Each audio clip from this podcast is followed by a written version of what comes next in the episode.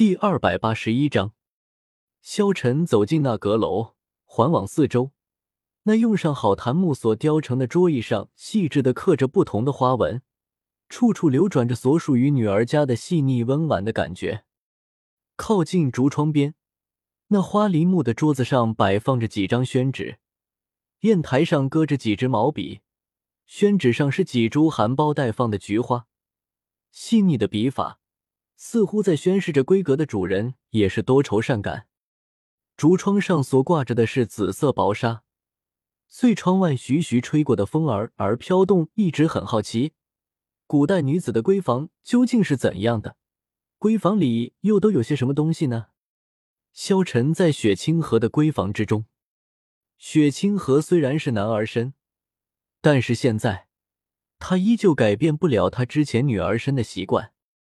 这房间之中，感觉非常的香，女人的香味。你看什么？雪清河看着萧晨问道：“萧晨笑了笑道，太子殿下这房间也太雅致了吧，有些像是女孩子的房间。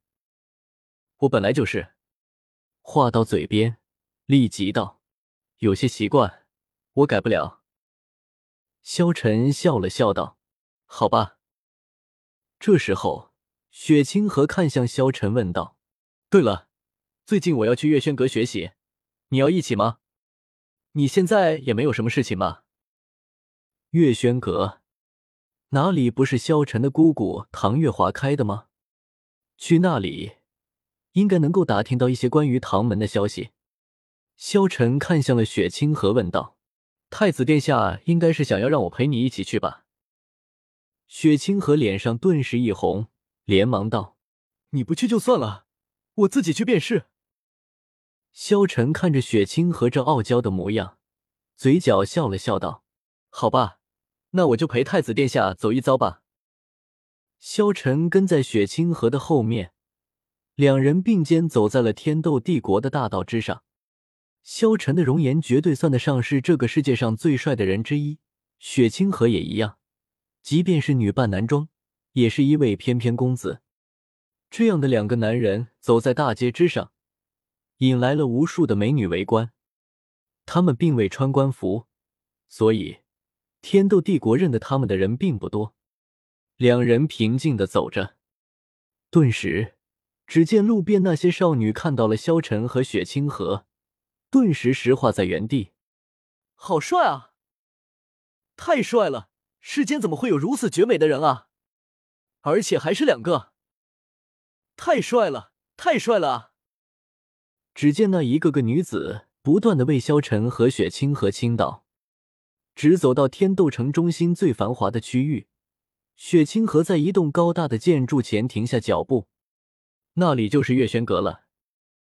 萧晨下意识的跟随雪清河目光朝面前的建筑看去，这是一座高达五层的小楼，哪怕是在天斗城中，这里也算得上是很高的建筑了。这座楼地首先给人的感觉就是清雅，整体建筑风格略显古朴，匾额上只有简单的两个字“月轩”。来往进入其中的行人并不多，但能够看得出，进出这里的人都是衣着华贵或是气质极佳之辈，男女皆有。雪清河率先朝月轩走去，两名身穿青衣的青年。拦住了他们的去路。两名青年看上去颇为英俊，一身整洁。两人瞬间来到了萧晨和雪清河的面前，自己行礼道：“参见雪公子。”“哦，他们为何不叫你太子殿下？”萧晨轻声问道。雪清河笑了笑道：“在这里，无论达官显贵，都以公子称呼。”走入月轩一层。扑面而来的是一股淡淡的清香。影壁是用上好的黄杨木雕刻而成，散发着淡淡的木香。影壁前，两株高达三米的一种兰花散发着淡淡幽香。虽然只是一步跨入月轩，但也似乎能够隔绝外界的繁杂。绕过影壁，是宽阔的厅堂，地面上铺着遍长一米的灰色方砖。周围全部是由各种昂贵木材制作而成的摆设。正面一张宽阔的桌案后，几名衣着朴素却相当秀气的少女正站在那里。在桌案两旁各有一道考究的木质楼梯。紫衣中年人目光落在雪清河身上，很自然的流露出一丝尊敬之色。再看看雪清河身边的萧晨，走下楼来，他连忙来到了雪清河的面前，道：“恭迎雪公子，这位是。”雪清河笑了笑道：“这位是萧公子。”中年人立即道：“恭迎萧公子。”雪公子和萧公子，里面请。萧晨和雪清河来到了楼上。只见一名雍容华贵的美妇从楼梯上缓缓走下，在她身后还跟随着两名美貌少女。看到这名美妇，萧晨不禁有些惊讶，因为他居然看不出这名女子的实际年龄，乍一看去似乎是二十七八岁的样子，可他那双眼眸却像是看透了世间一切，绝非二十七八岁女子所能相比。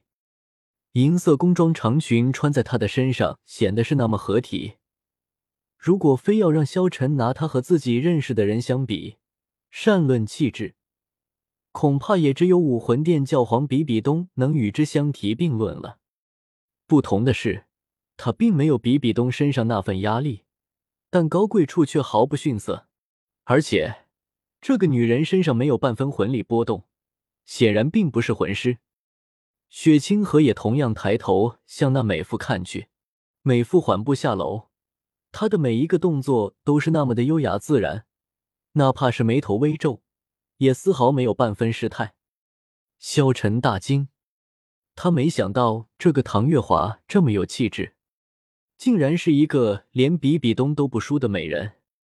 美妇目光从萧晨身上掠过，当他看到萧晨的样貌的时候。眼中也只是流露出一丝淡淡的惊讶。